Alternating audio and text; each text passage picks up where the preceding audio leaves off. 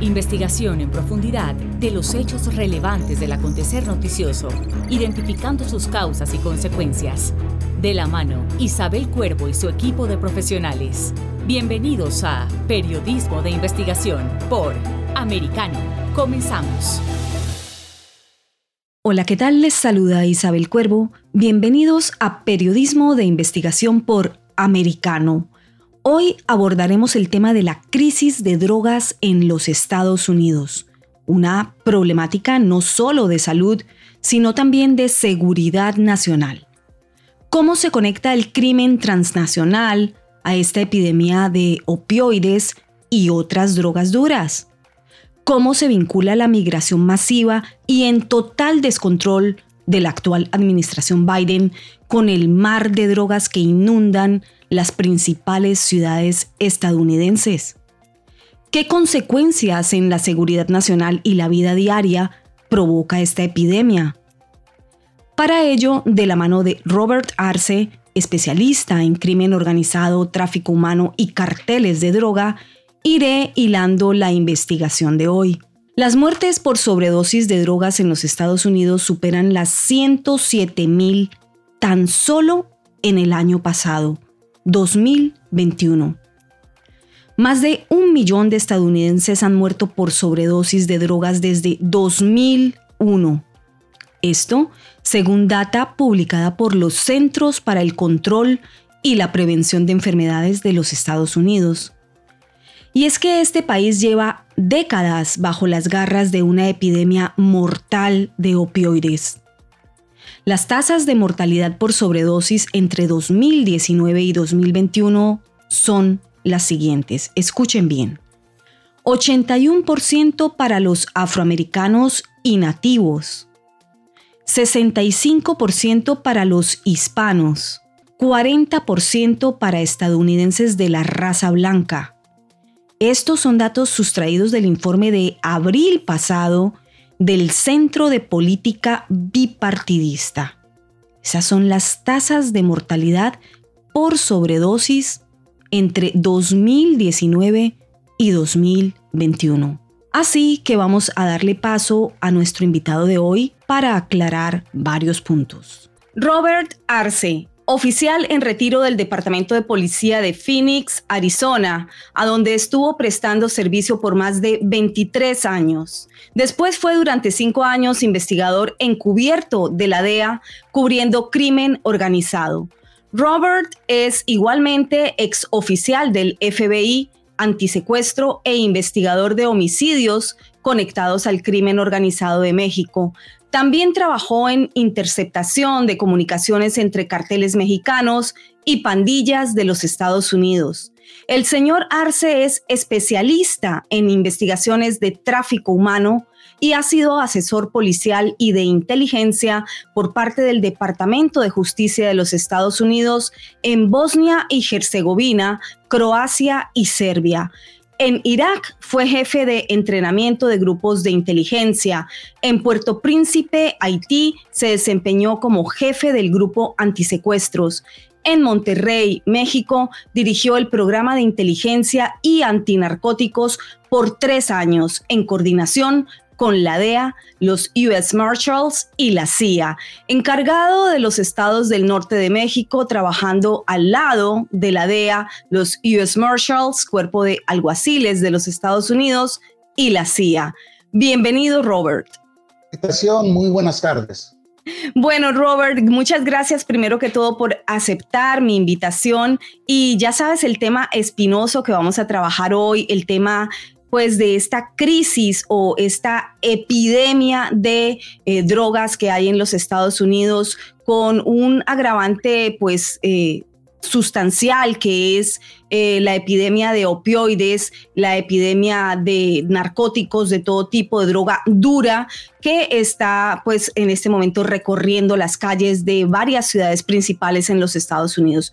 Lo primero que quisiera preguntarte, Robert, es ¿Cuándo comenzó esta crisis de drogas en los Estados Unidos? Pues yo, empecé, yo, comencé las investigaciones eh, de antinarcótico en Phoenix en los 80s, pero en ese tiempo sí tuvimos mucho problema. Pero lo que, que estamos viendo ahorita con el problema en la frontera eh, con los problemas con inmigrantes en, en, la frontera es que casi no hay uh, tiempo para los oficiales de la patrulla fronteriza para ayudar patrullar los caminos. Y entonces ahorita los grupos criminales, los carteles, están aprovechando eh, toda la desorden, el caos en la frontera, están moviendo, pero demasiado. La droga está entrando eh, y están ganando un dineral ahorita. Y también lo estamos viendo con tanta gente que se están muriendo de sobredosis de, de la metafetamina, del fentanilo y la violencia que estamos viendo también, no solamente en México, pero en los Estados Unidos,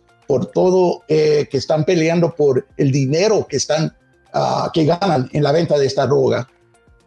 Eh, ¿Qué conexión ves eh, tú como especialista de esta crisis de drogas, este incremento desorbitante de consumo de drogas en Estados Unidos? ¿Qué elemento de conexión ves con la migración y el tráfico de personas? Pues lo que pasa con la inmigración, el tráfico de, de personas, es que los carteles, ellos siempre, los grupos que están moviendo gente, ellos utilizan las mismas rutas que, ya tienen establecido los carteles.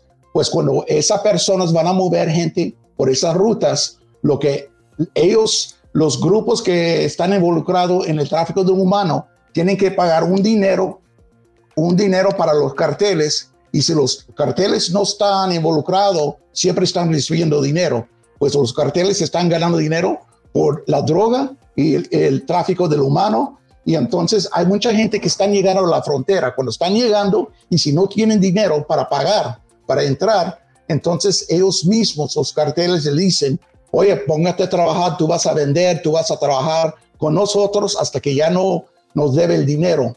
Pero los dos están juntos. Es que hay, hay, hay zonas donde los carteles dicen, por aquí no queremos que cruzan gente.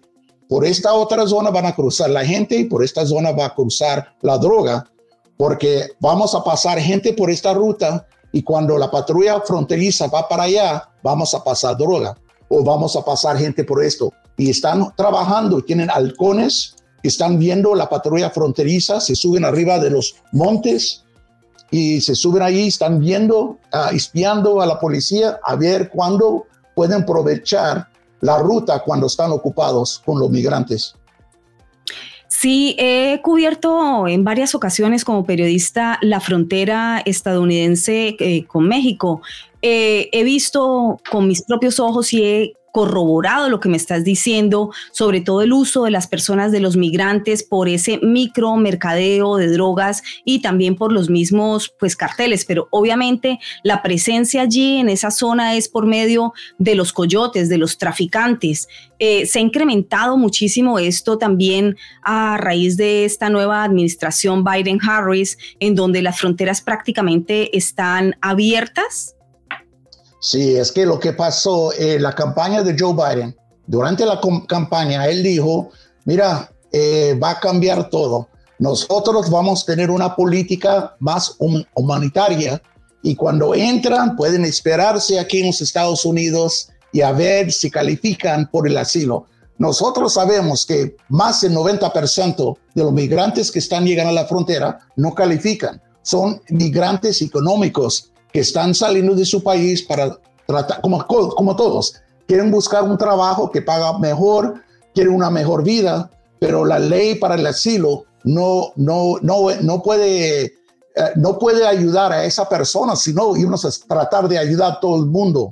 Yo he trabajado en todas partes del mundo, en Irak, en Haití, en todas partes. Yo he visto la pobreza extrema y si podemos, íbamos a decir, oye, vamos a ayudar a todo el mundo que está sufriendo pues ahí está, y se iba a llenar. Pero yo pienso lo que está pasando con la Casa Blanca, el señal que están mandando al mundo, están diciendo, oye, quédense en su país, no vengan, pero están viendo, todo el mundo está viendo que cuando llegan a la frontera y cruzan, la mayoría no están, no, no, lo estamos deportando y se pueden quedar hasta que tienen que reportarse en frente de un juez de inmigración, pues no se reportan y ya están, ya se quedan.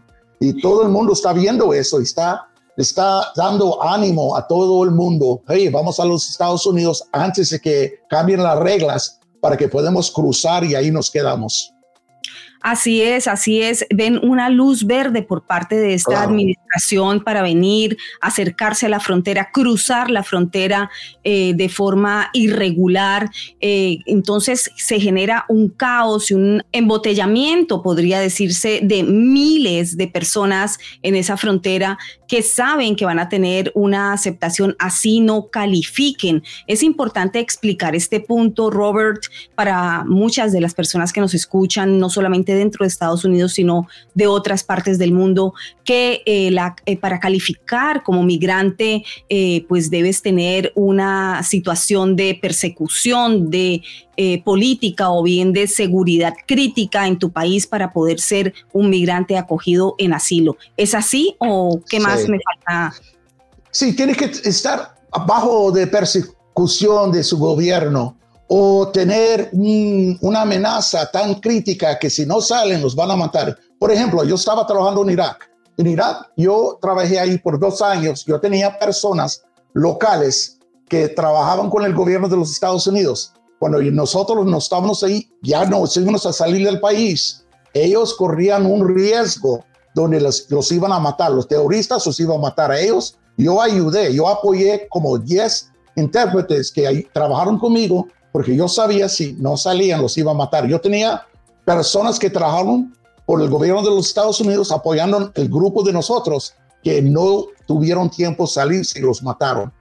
Y es que mucha gente están llegando así que ya tuvieron muchos problemas y siempre están tratando de regresar porque viene la oportunidad que piensan que la Casa Blanca con la administración de Joe Biden les va a permitir quedarse. Así es, así es. Eh, los cambios de gobierno, los cambios de administración en los Estados Unidos siempre eh, marcan una notoria eh, diferencia en cuanto a la migración. Pero de todas formas, eh, Robert, eh, primero que todo agradecerte por ese excelente español que estás hablando, un castellano que se comprende muy bien, como tú me dices siempre, eres mero yankee. Soy mero yankee, yo soy de, yo soy primera generación nacido en los Estados Unidos. Mi papá salió de Cuba, pero mi mamá, la familia son de México. Pero yo creí en los Estados Unidos y es que siempre mi hablamos inglés, aunque tratamos de comunicarnos en español. Y aquí estoy. Sí, sí, sí, con ese recorrido tan amplio, sobre todo eh, en términos de, seguridad y de inteligencia, trabajando pues en México y en otros países de habla hispana, pues obviamente también lo, lo manejas muy bien y lo agradecemos mucho. Volvemos en minutos a Periodismo de Investigación por Americano, en donde te ofrecemos los elementos de investigación, contexto y análisis de los hechos sin censura, para que tú puedas sacar tus propias conclusiones. Regresamos. En breve regresamos con Periodismo de Investigación, junto a Isabel Cuervo por Americano. En Poder y Dinero, con Sergio Berenstein, Fabián Calle y Santiago Montoya. Tenemos un invitado de lujo que nos va a ayudar a comprender cuál es el nuevo papel de China, cómo obviamente eh, poner en contexto su importancia relativa. Así es, tenemos al doctor Evanelis, un investigador senior, quizás el mayor especialista del Pentágono en temas de China, hoy profesor investigador en el Army, en el Army War College. Es correcto que China es el mayor desafío de la influencia de los Estados Unidos eh, en América Latina en los últimos 100 ah, años y, realmente de forma global. Ahora, cuando vemos China, primero que nada, el tamaño de, China está en el punto de alcanzar los Estados Unidos. Por americano, de lunes a viernes a las 4 p.m. Este, 3 Centro, 1 Pacífico.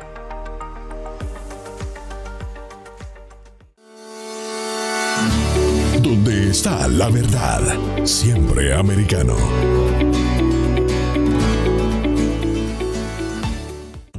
En Actualidad Noticiosa, con Lucía Navarro.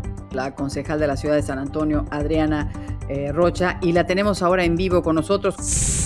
Todos tenemos un, un poquito de culpa aquí, ¿verdad? Eh, quizás porque no hicimos suficientes preguntas, quizás porque no hubo suficiente interés en el tema eh, quizás por las diferentes pólizas que, que, han, han, estado este, gobernándonos. Hay, hay mucho, ¿verdad? Eh, pero cada quien tiene que poner su granito para ayudar a, a, las, a las gentes, para que no pasen por esto. Y, y necesitamos ideas y necesitamos soluciones y necesitamos, más importante, trabajar juntos y oírnos el uno al otro. Por Americano de lunes a viernes a las 10 pm este, 9 Centro, 7 Pacífico. Estamos de vuelta con Periodismo de Investigación junto a Isabel Cuervo por Americano. Ya estás de regreso en Periodismo de Investigación con Isabel Cuervo por Americano, hoy indagando sobre la crisis de drogas en los Estados Unidos junto al ex oficial de la CIA, el FBI y experto en tráfico de drogas y tráfico humano, Robert Arce. Pero antes, escuchen estos datos que he recopilado para ustedes. En 2019, casi 50.000 personas en los Estados Unidos murieron por sobredosis de opioides, tan solo de opioides el uso indebido y la adicción a los opioides, incluidos los analgésicos recetados, los opioides sintéticos como el fentanilo y la fuerte heroína, han provocado una grave crisis nacional que afecta la salud pública y el bienestar social y económico en los Estados Unidos. Los Centros para el Control y la Prevención de Enfermedades estiman que tan solo la carga económica del uso indebido de opioides recetados solo en los Estados Unidos es de más de 78.5 mil millones al año. Esto incluye los costos de atención médica, pérdida de productividad en la población adicta, tratamientos de adicciones y costos en la justicia penal. Pero, ¿cómo pasó esto? Bueno, a fines de la década de 1990, las compañías farmacéuticas aseguraron a la comunidad médica que los pacientes no se volverían adictos a los analgésicos opioides recetados y los proveedores de atención médica pues comenzaron entonces a recetarlos en mayor medida. Posteriormente, esto condujo a un uso indebido y generalizado de estos medicamentos sin que se advirtiera que ellos podrían ser altamente adictivos. Las tasas de sobredosis de opioides comenzaron a aumentar vertiginosamente. En 2017, más de 47 mil estadounidenses murieron como resultado de una sobredosis de opioides.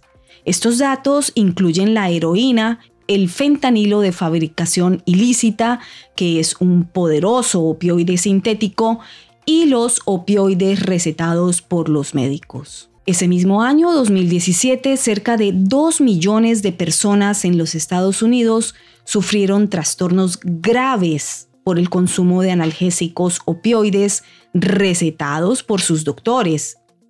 Y más de 65 mil sufrieron trastornos por consumo de heroína. Esto según el NIDA, el Instituto Nacional sobre Abuso de Drogas de los Estados Unidos, según sus siglas en inglés, NIDA. Robert, em, volvamos al asunto eh, central de las drogas. ¿Cuáles son las drogas que eh, en este momento se están viendo más, eh, que provocan más muertes al, al interior de Estados Unidos? Pues de lo más fuerte ahorita es el fentanilo. Está pegando, pero fuertísimo. Y es que eso pegó, ya tiene, yo pienso, unos 3, 4 años pero, ahorita el, el, grupo más responsable es el cartel de Sinaloa. La, la mayoría de, de, esos, de la droga donde lo están produciendo, los productos llegan de China. Llegan de China, llegan a los puertos de México, eh, allí en Colima, en Michoacán, en Sinaloa, y otros lugares por ahí. Y entonces en todas partes de Sinaloa, también en Chihuahua, ah, hay unos que han encontrado en Jalisco y también en, en uh, ya, dije Sonora, pero es que están fabricando estas píldoras eh, en unos como super labs que tienen allí en el desierto y es que no tienen nada de control. La persona que está fabricando, que está produciendo esas píldoras, a veces está drogado también y con solamente dos miligramos del fentanilo, que, que es una mezcla con el polvo que hacen la píldora, las personas en la calle piensan que están comprando un Oxycontin o una, una píldora que puedes comprar eh, con, un, con un permiso de, de un doctor. Pero entonces la persona toman esta pastilla, toman, toman la píldora sin saber que esa la fabricaron en México y entonces la toman y ahí se quedan, no despiertan porque está, es tan fuerte esa píldora que tanta gente se está muriendo ahorita. Eso está pegando fuertísimo por todas partes de los Estados Unidos, pero la mayoría está entrando por California, por Arizona y partes de Texas. Phoenix, donde yo estoy ahorita, es un centro de distribución para toda parte de los Estados Unidos y cada día, cada día que ves la noticia, está viendo, estamos rompiendo récords con, con lo, lo, los grupos que estamos tumbando, que están trayendo esa, esa droga a los Estados Unidos. También la metafetamina está pegando muy fuerte. El mayor flujo de tráfico de drogas hacia los Estados Unidos, según la investigación, hasta donde he llegado a investigar en este momento, proviene tanto de México como de China, como bien tú lo decías. Pero, eh, ¿por qué de China? ¿Qué es lo que está pasando allí? Allí no hay control. En China también son grupos criminales, como tienen una mafia que se acercó con los carteles de México, con el crimen organizado de China, se, se casó con el crimen organizado de México por dinero. Y entonces en China no hay control con esos químicos y los pueden exportar. Entonces llegan a los puertos de México y allí están entre los dos grupos, están ganando un dinero y en México tampoco, no hay mucho control, donde por mucho tiempo casi estaban ignorando, eh, ignorando esas compañías que estaban trayendo esos químicos y ya lo, que pasa también con estos grupos, pueden poner como un, pueden poner una regla, estos químicos ya no pueden entrar, pero entonces siempre están cambiando la forma donde, donde están produciendo esto, estas drogas, porque siempre están pensando, si nos quitan este químico, vamos a utilizar este otro. Y es, es, eso ya tiene años que están haciendo eso. Eh, pero estamos hablando de la China comunista, de la China de Xi Jinping, personas de esta China comunista en conexión con carteles de droga mexicanos. Sí, la, eh, la mayoría está llegando como de Hong Kong, pero esos grupos están, están conectados con grupos comunistas que solamente, aunque son comunistas, los comunistas siempre quieren ganar dinero. Si ellos están en poder, ellos siempre están ganando dinero y entonces hay grupos que ya establecieron residencia en México, en la capital, y ellos se conectaron con más con el grupo de Sinaloa y por eso está llegando tanto producto, pues los precursores llegan. Por un tiempo estaban produciendo el fentanilo en China, en Hong Kong, en lugares así, pero ya solamente llegan los precursores y los mexicanos aprendieron a, producir las, las, las, píldoras. Las píldoras, fentanilo. Eh, pero entonces básicamente eh, lo que ellos están estaban trayendo era el producto ya hecho, pero tengo entendido eh, que en este momento se está produciendo en gran, gran magnitud justamente en México por los costos, porque eh, al interior de Estados Unidos también se ha intentado abrir una producción, pero obviamente por los costos no da. ¿Es esa la información que tú tienes?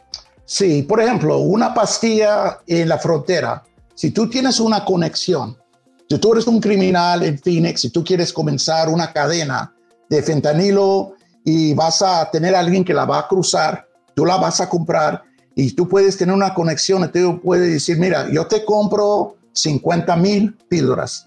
Ellos te la pueden vender por 50 centavos, si se vas a comprar tanto. Entonces tú agarras esa píldora, la vendes en Phoenix y la puedes vender por 5 a 10 dólares. Esa píldora en Nueva York se puede vender por 25, 30 dólares, porque lo más distancia que tienes de la frontera, un grupo criminal tiene que correr el riesgo de transportarla por los, por el, por, el, por los caminos y correr el riesgo que un policía los va a interceptar. Pues ya lo más lejos que sales de la frontera, el precio sigue subiendo y sigue subiendo. Y entonces hay grupos ahorita en Sinaloa y también con la corrupción. No, no nos vamos a... Hay tanta corrupción en México que hay grupos policíacos que protegen, están protegiendo las organizaciones y están ayudando que a veces el ejército llega y sí están tumbando donde están fabricando las, las píldoras, donde tienen estos centros, pero mucha policía, aunque cuando yo estaba trabajando en, en México, estamos encontrando que casi no le tenemos uh, confianza a, la policía local porque siempre eran lo mismo. Estaban trabajando con los carteles y no le podíamos tener nada de confianza en, en, unas zonas. No en todas las zonas, pero una zona sí. La corrupción con tanto dinero es que ellos mismos están trabajando con los carteles. Hmm, claro, sí, suele ocurrir en los países con esta problemática de narcotráfico y gobiernos débiles. Eh, ocurrió también en Colombia, en conexión pues no solamente con políticos corruptos, sino también eh, con todos los estratos sociales, ¿no? Eh, eso es lo que suele ocurrir en países donde tenemos problemas de narcotráfico graves como Colombia. Pero, ¿Qué sabemos sobre la crisis de los opiáceos hasta ahora? Bueno, actualmente y según datos del mismo NAIDA, del 21 al 29% de los pacientes a los que se les recetan opioides para el dolor crónico abusan de ellos. 21 al 29%. Ahora, entre el 8 y el 12% de los estadounidenses que usan opioides para tratar algún dolor crónico desarrollan algún trastorno por el uso de esta fuerte y adictiva droga. Se estima que entre el 4 y el 6% de los que abusan de los opioides recetados, recetados por sus médicos, pasan después a usar heroína. 4 al 6%. Incluso el 80% de las personas que consumen heroína fueron primero personas que abusaron del uso de opioides recetados por orden médica. Volvemos en minutos a Periodismo de Investigación por Americano para continuar adentrándonos en esta investigación periodística sobre la desbordante epidemia de drogas en los Estados Unidos. En breve regresamos con Periodismo de Investigación, junto a Isabel Cuervo por Americano. En Conosur, con Marcelo López Macía. Vamos a hablar con Daniel Villalón para entender un poco las andadas de Vladimir Putin del presidente. En Rusia, manifestarte en contra del Estado te implica perder tres cosas. El trabajo, la libertad o la vida, en ese orden. En Rusia hay un capitalismo, pero es un capitalismo estatal de amigos del Estado, donde todas las empresas importantes han terminado en personas clave, amigas del Estado, empresarios amigos, cualquier ciudadano o medio de prensa eh, que contradiga la información emitida por el Estado, que sabemos de verdad que es una cloaca de mentiras, cualquiera que lo contradiga tiene una pena de 15 años de cárcel por Americano. De lunes a viernes a las 10 a.m. Este, 9 Centro, 7 Pacífico.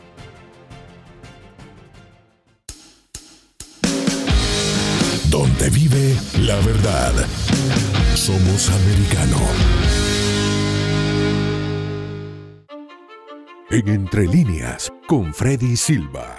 Esta jornada nos acompaña Driena Sixto, joven conservadora cubanoamericana, graduada de Florida International University. Si comparas las leyes que nosotros tenemos a otros países del mundo, nosotros tenemos una de las leyes más barbáricas que existen y solo pocos países están, eh, tienen leyes similares.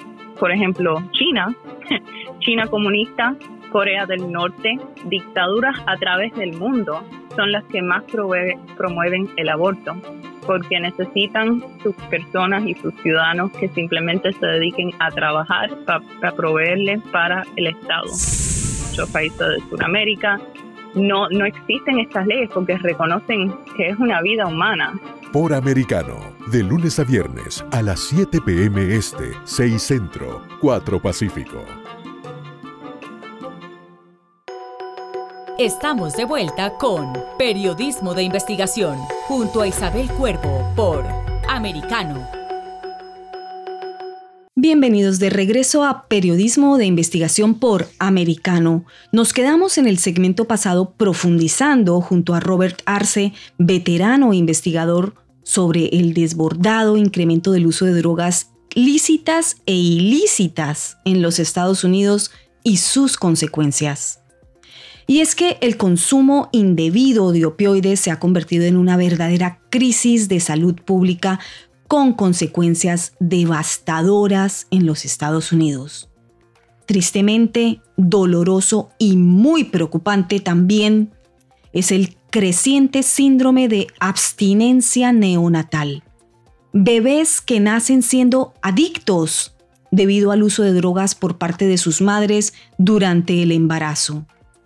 En 2014, estos son los últimos datos disponibles por parte del CDC, cada 15 minutos nacía un bebé con síndrome de abstinencia neonatal en los Estados Unidos. Esto significa que por día nacían cerca de 100 bebés con este síndrome, lo que equivale aproximadamente a 32 mil bebés con síndrome de abstinencia neonatal a las drogas por año. Y estamos hablando de datos de 2014. Las imágenes son aterradoras y el panorama nacional también. La migración descontrolada, irregular, incentivada por la actual administración, los carteles de drogas de México y China, el tráfico humano y la ausencia de tensión política real juegan un factor determinante en esta crisis de drogas en los Estados Unidos. Robert, eh, ¿cuáles son las principales ciudades más afectadas dentro de Estados Unidos de esta epidemia de drogas? Pues tú puedes ver las ciudades cerca de la frontera o cerca de, por ejemplo, Phoenix. Phoenix aquí hay tanta droga, pero es un centro de distribución. Los Ángeles, San Diego, puedes ver para Houston y esos lugares. Pero si tú ves que está ocurriendo en Chicago, en Baltimore, en, en lugares en los Estados Unidos donde hay mucha gente, donde se están matando, las personas piensan, no, son pandilleros que solamente se están peleando, que tienen un pleito por, por entre pandilla, pero la, que la persona no entiende, se están peleando, están en guerra por el derecho de vender esa droga que le está trayendo los carteles, los grupos mexicanos, las pandillas que están llegando a las ciudades y entonces los pandilleros están peleando por el derecho de vender esa droga y el dinero que ganan. Y es que las personas, muchas personas piensan, no, es que son pandilleros, solamente se están peleando porque quieren establecer poder en, una vecindad. No, si están tratando de establecer poder pero para el poder de vender la droga. Eso es lo que están haciendo. Si tú ves lo que está pasando en Chicago, eh, Baltimore, eh, todos lugares así, es que se están peleando por el derecho de vender el producto de los grupos, de los carteles que están haciendo. Especialmente ha habido un incremento sustancial de los opiáceos de la metanfetamina, eh, pues también, y, pero sobre todo los opiáceos que comienzan hace muchos años atrás con el abuso de la receta médica de este tipo de, fármacos que después incluso se llegó a investigar y he estado leyendo a fondo sobre este asunto, eh, se llegó a investigar las mismas farmacéuticas en conexión con algunos lobistas aquí en Washington que, eh, bueno, van filtrando este tipo de ayudas eh, por parte de los políticos en el Congreso para que vayan pasando legislaciones un poco laxas. ¿Qué sabes de eso? Sí, lo que pasó es que tuvimos un público que se volvieron adictos legalmente porque tenían la, el medicamento que lo estaban recibiendo de la farmacia con permiso y todo. Y entonces cuando comenzamos a apretar las reglas de las medicinas, la, lo, el producto que los doctores podían ah, darle a, los clientes, a, a los pacientes, entonces tenías un, un público de adictos que ya no sabían, pues dónde voy, ya no puedo dejar de estar sin esta pastilla, esta píldora, pues entonces comenzaron a buscar por, la, por otros lados y ahí es donde llegó los carteles con este mercado negro que comenzaron a vender estas pastillas que parecen como una real, pero no son. También, mira, cuando tienes a alguien que es un adicto, alguien, un adicto que ya no puede funcionar, que solamente vive para, para, eh, para, para la droga, esa persona ya no puede trabajar, esa persona ya no puede mantenerse, pues ¿qué hacen? Comienzan a robar, comienzan a vender droga, comienzan a hacer todo lo posible para ganar dinero. Yo trabajé en grupos investigatorios cuando yo estaba trabajando como encubierto. En un grupo por unos años trabajé comprando carros robados, armas robadas. Todos eran adictos que ya no podían funcionar como una persona normal, pues lo que estaban haciendo, despertaban en la mañana, iban a tumbar puertas, tocaban una puerta a ver si podían localizar a alguien que estaba afuera de su casa trabajando, tumban la puerta, roban algo y entonces me telefoneaban y yo compraba eso, las cosas robadas, pero estas personas no estaban pagando la renta, no estaban pagando ayudando a un hijo a ir a la, universidad. Estaban solamente robando para eh, la droga, es todo. Y hay, un, hay tantos adictos, y no solamente en los Estados Unidos, también en México. México ya tiene un gran problema con los adictos, que eran gente que eran adictos en los Estados Unidos, fueron reportados y ya están en Tijuana, ya están en Ciudad Juárez. Y si ves que está pasando en Tijuana, ya han matado casi 900 personas este año en Tijuana ya. Y el año pasado ya me lo pegaron 2.000 homicidios en Tijuana, pero es un problema con los adictos y los carteles que están peleando para mandar esa droga para los Estados Unidos. ¿Cómo va la estrategia nacional del control eh, de drogas lanzada por esta administración Biden, que ellos dicen se basa o se centra en dos asuntos primordiales? Una, el tratamiento para adictos y el refuerzo de la aplicación de la ley contra el tráfico de drogas aquí, dentro de Estados Unidos. ¿Cuál es ese refuerzo? El problema ahorita es que en este momento tenemos un problema con, el, con el, la fiscalía activista que están en Los Ángeles, estaban en San Francisco, están en Nueva York, están en Chicago, que llegan estos, la, la fiscalía y ellos, el procurador dice, nosotros no vamos a encerrar a los adictos pues si no hay tratamiento para un adicto y también un adicto no, no lo puedes forzar a ir a, a, tratamiento porque lo que va a pasar, ellos no puedes ayudar. Eh, si ellos no quieren ayudar, no los puedes forzar. Y entonces también, pero con los activistas o la fiscalía activista que estamos viendo por todas partes de los Estados Unidos, ellos están dejando salir libre a, cada, a todas las personas que están arrestadas con drogas sin pensar que muchas de esas personas son, tienen, corren mucho peligro en la calle porque son, están robando, están vendiendo mucha droga. Y entonces eh, es que la política de Joe Biden es que no, vamos a tratar, vamos a ayudar a los adictos, pero si no hay programas, ¿cómo le puedes ayudar? No hay ayuda para esas personas. O sea, es falso, no hay programas, no hay eh, eh, no toda una estructura de ayuda para salir de esta crisis? Sí hay ayuda, pero un adicto no va a aceptar ayuda solamente si él algún día un adicto dice, ok, ya, ya no puedo. Pero si arrestamos a alguien y nosotros decimos, ok, te vamos a dejar libre, pero tienes que ir a este centro de adictos y a ver, te podemos ayudar. Si no quieren ir, van a ir quedarse dos semanas, salen a la calle y regresan inmediatamente al uso de la droga. Es muy difícil a tratar un adicto. Yo tenía adictos en mi familia. Yo perdí dos primos que eran adictos a la heroína y por toda la vida estaban, eran adictos. ¿A la heroína? Sí, sí, la, heroína, la heroína, de heroin, que es...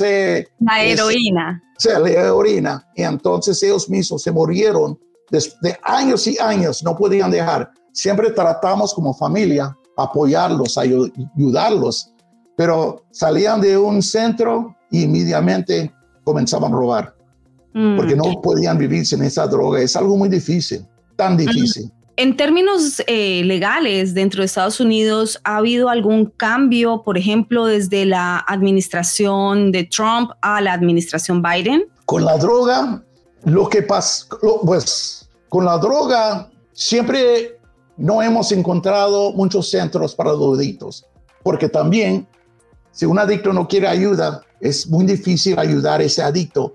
Pero lo que nosotros veíamos en ese tiempo, cuando estaba el presidente Trump, nosotros, el, el, gobierno estaba tratando a los criminales más duro para protegerle el público. Pero ya cuando cambió a Joe Biden es cuando entraron estos, estos procuradores, activistas, y cuando tú encierras un criminal, tú los metes a una puerta y salen por la otra puerta. Y es algo que estamos viendo que pasó en Los Ángeles, que mataron a las dos policías, era un pandillero que tenía una arma y el Gascón, que el, fiscal ahí, Gascón dijo, pues sí tenía una arma, pero no hizo, no la usó.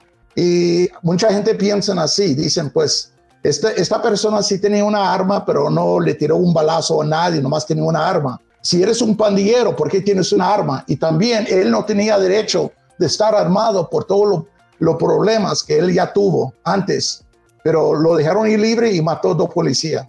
O sea, las leyes están siendo mucho más laxas, no solamente con quienes consumen drogas duras y crean toda esta problemática social, ellos tampoco entendemos que ellos tampoco tienen eh, la ayuda necesaria. No, eh, a ver si entendí bien, Robert, no tienen los recursos necesarios, tampoco los pueden obligar. O sea, es una, es una cadena de acontecimientos que van a crear, pues, justamente un problema sobre el problema ya acaecido. Pausa y regresamos a Periodismo de Investigación por Americano. En breve regresamos con Periodismo de Investigación junto a Isabel Cuervo por Americano. En Iberoamérica hoy con Eugenio de Medina. Me acompaña en esta ocasión el analista político ecuatoriano Jorge Calderón el inversionista quiere tranquilidad. El inversionista no viene a colocar sus recursos por cinco meses, seis meses, un año y después se lo está llevando a otro país. Quiere invertir a 5, 10, 15, 20 años o más. Y esa situación no le genera tranquilidad a ese inversionista porque eh, hay estas movilizaciones, hay eh, esta beligerancia, este nivel de intransigencia, de violencia contra la que todos los manifestantes si yo quiero eh, apostarle a las minas, que es parte del futuro eh, eh, de inversiones del Ecuador, tengo este tipo de situaciones que realmente me generan preocupación. Por americano, de lunes a viernes a las 12 este, 11 centro, 9 pacífico.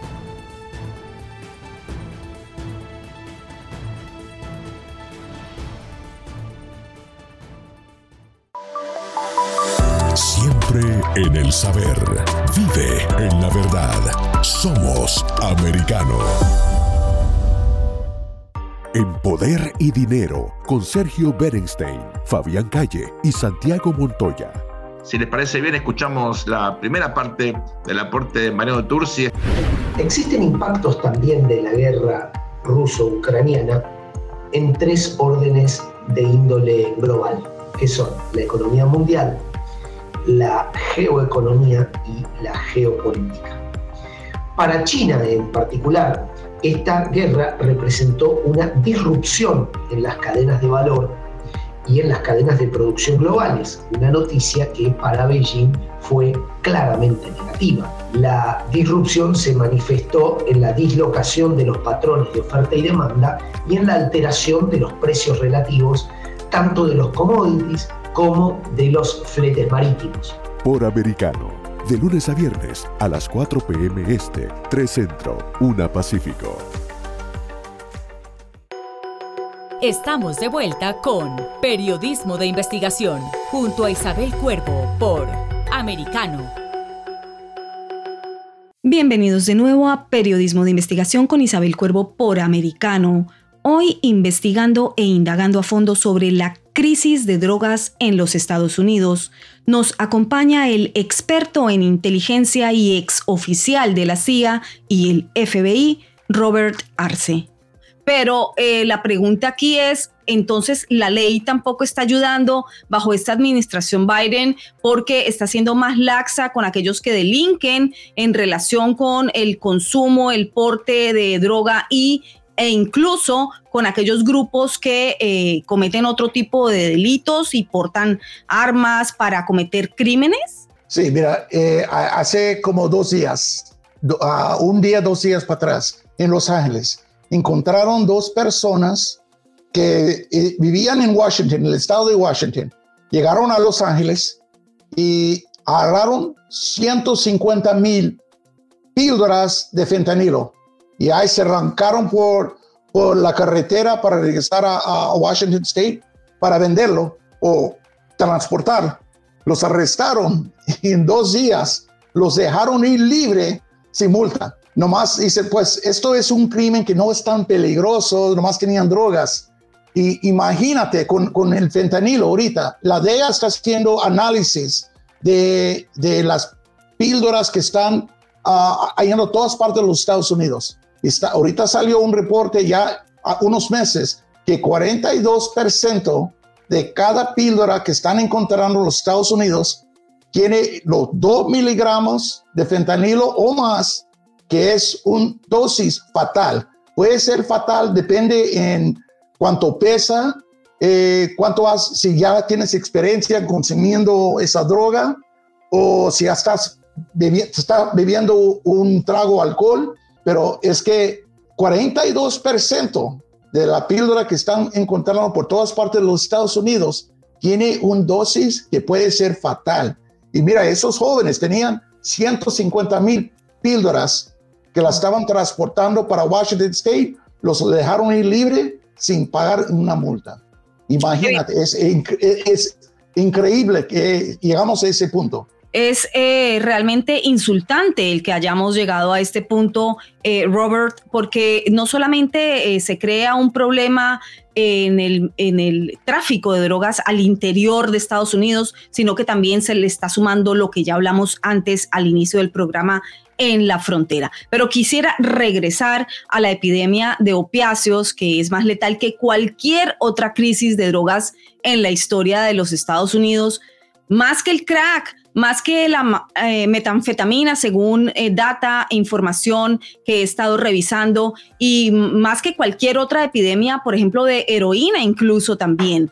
Eh, los opiáceos en este momento son un problema tan grave que tenemos ciudades eh, en los Estados Unidos en las que hay calles repletas de gente eh, viviendo en la misma calle que parecen zombies. Las imágenes han dado penosamente la vuelta al mundo y por eso quise entrar a abordar un poco más en términos investigativos esta, esta temática y esta problemática tan, tan, tan grave fueron en inicio esos analgésicos opioides y los analgésicos legales los que detonaron esta, esta crisis y esta epidemia de drogas en Estados Unidos. ¿Cómo se están controlando esos opioides ahora? Ahora, eh, los que, los de que de antes, mira, nosotros formamos todos esos adictos, ayudamos a eh, causar este problema con todos los adictos con los doctores que estaban dando tanta píldora que, por ejemplo, tú ibas para, para un, tenías un problema donde ibas a ir, a mí me sacaron las muelas, me sacaron las muelas el doctor me dio casi 20 píldoras en ese tiempo. Yo, yo usé una y no me, no me, me cayó muy mal, me sentía madreado cuando la tomé y las tiré. Pero en ese tiempo los doctores estaban, uh, estaban pasando 10, 20 píldoras a los pacientes. Ahorita me están diciendo que solamente te dan 5 o no, no es tan fácil como tiempo pasado porque cambiaron las reglas y pueden castigar a los doctores si que estaban haciendo, pues que ellos mismos crearon este problema. Pero lo que tenemos ya es que tenemos tantos adictos que eh, por eso es que ya llegaron los carteles con este producto que llega de, México y entonces siempre hay donde estas personas pueden hallar esa droga. Si ha cambiado, donde los doctores ya no pueden dar tanta píldora así, pero también lo que pasa es las personas que de verdad necesitan esa pastilla para dolor están teniendo mucho problema eh, localizándolo. Entonces tienen que salir para la calle y entonces salen para la calle y encuentran una píldora que 42% puede tener un dosis, un dosis ah, fatal. Y ese es el problema que estamos encontrando ahorita. Pero esto me llevaría a mí a pensar como periodista de investigación y tú me dirás, Robert, que eres el experto y, no sé si estoy bien en mi indagación o no, pero me parece algo así como una suerte de crisis creada, porque no puedo olvidar eh, que en algún momento escuché al dictador Fidel Castro decir en una ocasión, en uno de sus discursos, que una de las fórmulas de acabar con Estados Unidos sería eh, felizmente inyectándoles eh, drogas para que los mismos estadounidenses murieran de adictos y murieran de sobredosis. Esto me suena como a una cuestión creada en algún sentido, porque no sé si esto te suena muy descabellado. No, eh, mira, y también yo fui, yo fui a una prisión en México. Yo hablé con un, con un miembro del cartel de Sinaloa que estaba ahí encerrado y yo le pregunté, oye, ¿qué onda con esto? Con esta droga que están vendiendo, que están muriendo tanta gente, que no les preocupe, que están perdiendo tanta persona. Se rió y dijo, no son nuestros hijos. Eso que me dijo, no son nuestros hijos. Como les, no les importaba que la persona se estaba muriendo porque estaban en los Estados Unidos, están ganando su dinero, pero ya ese problema ya ha llegado a la frontera a México. Ya hay adictos en Ciudad Juárez, en Tijuana, y por eso tienen tanto violencia, porque también ya en un tiempo México era una nación que exportaba la droga, pero ya es una nación que usa la droga también.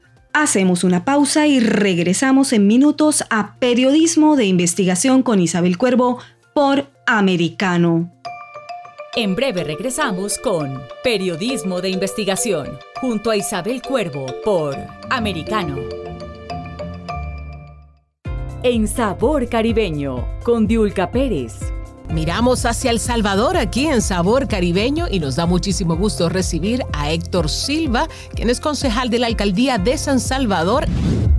Existen, Diulca, eh, documentos oficiales que confirman que funcionarios de gobierno han estado manteniendo comunicación constante ya por más de un año con diferentes líderes de pandillas en diferentes cárceles del país. Todavía existe un control importante que sucede desde las cárceles, de los centros penitenciarios. Entonces eh, tenemos muchos eh, recursos documentales, videos, fotos, audios incluso, en los que podemos confirmar el involucramiento del gobierno con eh, los liderazgos de los grupos de crimen organizado. Por Americano, de lunes a viernes a las 9 a.m. Este, 8 Centro, 6 Pacífico. Acercándote a la verdad. Somos Americano. En TikTok con Pablo Quiroga por Americano. Vamos a hablar ahora mismo con Adriana González, eh, quien es periodista y también experta en este mundo de las criptodivisas.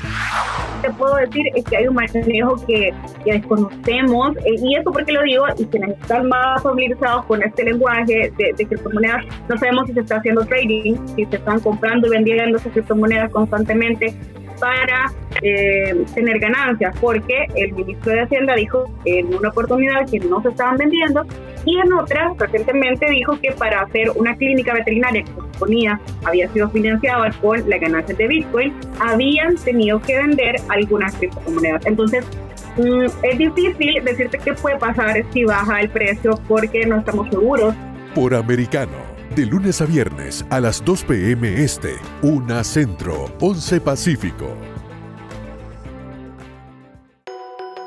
Estamos de vuelta con Periodismo de Investigación, junto a Isabel Cuervo por Americano. Ya estás de vuelta en Periodismo de Investigación, concluyendo nuestro tema del día, la crisis de opioides y otras drogas lícitas e ilícitas en los Estados Unidos, junto al investigador Robert Arce.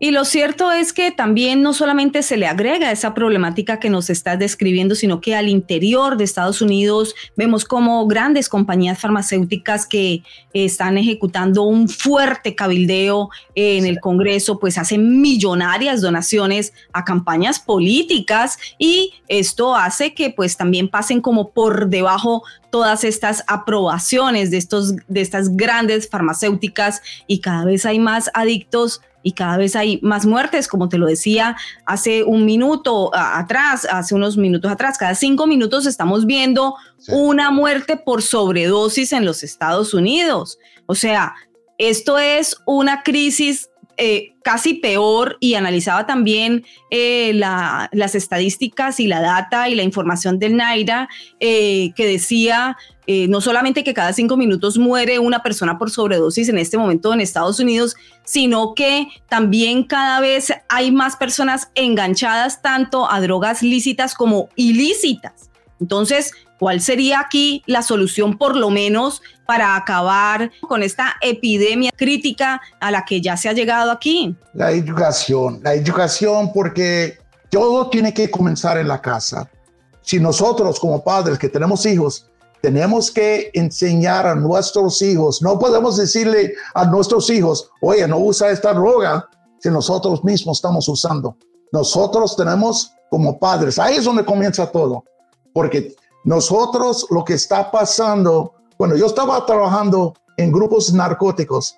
Yo estaba haciendo investigaciones y yo tumbaba un criminal que era el papá, iba a la casa y tenía dos, hasta veces tres generaciones involucrado en lo mismo, en la venta de droga, en la transportación, pero todo tiene que comenzar en la casa con nosotros. También una campaña donde tenemos que ser duros con los, los que están vendiendo la droga, que están matando tanta gente. Con esas personas tenemos que ser duros.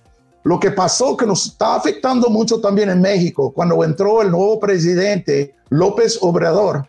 Nosotros cuando estábamos en México teníamos grupos, grupos que trabajaban con nosotros, que podíamos uh, pasarles inteligencia.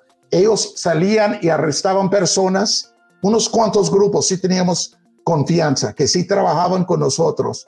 Pero cuando entró López Obrador, nos quitó esos grupos. Ahorita la DEA está sentados, están sentados en la oficina porque es muy difícil trabajar con esos grupos que nos quitó.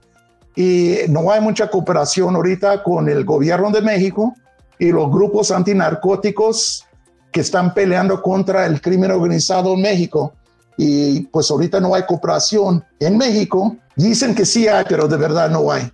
Yo tengo amigos que están trabajando con la DEA y dicen, ahorita nunca hemos encontrado una situación tan grave donde no tenemos nadie en México donde le podemos pasar información, donde podemos trabajar juntos. Este es el punto en donde hay que recordar que en mayo de 2017, 12 miembros del Congreso de los Estados Unidos escribieron a la entonces directora general de la Organización Mundial de la Salud, Margaret Chan, para advertir sobre una epidemia internacional de drogas en expansión y alimentada por lo que llamaron una organización, abro comillas, imprudente, codiciosa y peligrosa. Dos puntos. El fabricante de opioides con sede en Estados Unidos, Purdue Pharma y su homólogo mundial Mundipharma Internacional. Cierro comillas. Esto ha sido todo por hoy. Se despide de ustedes Isabel Cuervo, periodismo que busca, indaga y pregunta. Periodismo de compromiso con la búsqueda de la verdad siempre. Hasta la próxima. Investigación en profundidad de los hechos relevantes del acontecer noticioso, identificando sus causas y consecuencias. De la mano, Isabel Cuervo y su equipo de profesionales. Cada sábado, 7 p.m. Este, 6 Centro, 4 Pacífico. Periodismo de investigación por Americano. This podcast is a part of the C Suite Radio Network. For more top business podcasts, visit c-suiteradio.com.